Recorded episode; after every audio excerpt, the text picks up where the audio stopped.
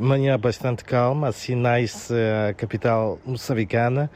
O sol esse já vai bem ao alto e a temperatura máxima prevista para hoje é de 30 graus. E no que a atualidade informativa diz eh, respeito, num balanço ainda bastante preliminar, as autoridades apontam para acidentes de aviação, agressões físicas e quedas que marcaram pela negativa transição de ano aqui em Moçambique, dados uh, disponibilizados pelo Serviço Nacional de Salvação Pública, SENSAP, apontam para três mortos em resultado de acidentes de viação e um por eletrocução. As mortes ocorreram nas províncias de Maputo e Gaza, na região sul, e Manique-Sofala, no centro de Moçambique. Enquanto isso, 208 pacientes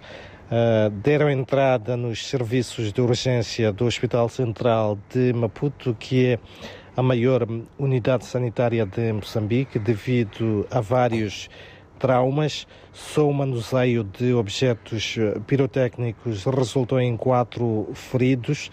Ainda assim, o número de pessoas que solicitou assistência de saúde no Hospital Central de Maputo, segundo o diretor desta unidade sanitária, Mozinho Said, reduziu em 45 pacientes na transição deste ano em relação a 2021. E foi também neste o Hospital Central de Maputo que uh, anunciou, passados 28 minutos da meia-noite, o nascimento do primeiro bebê considerado do ano ao nível desta unidade sanitária. Uma menina com uh, 3 kg e 70 gramas e cujo parto decorreu de forma normal. São então estas as incidências que marcam a atualidade informativa neste dia em que o país, Maputo, de forma uh, particular, encontra-se literalmente parado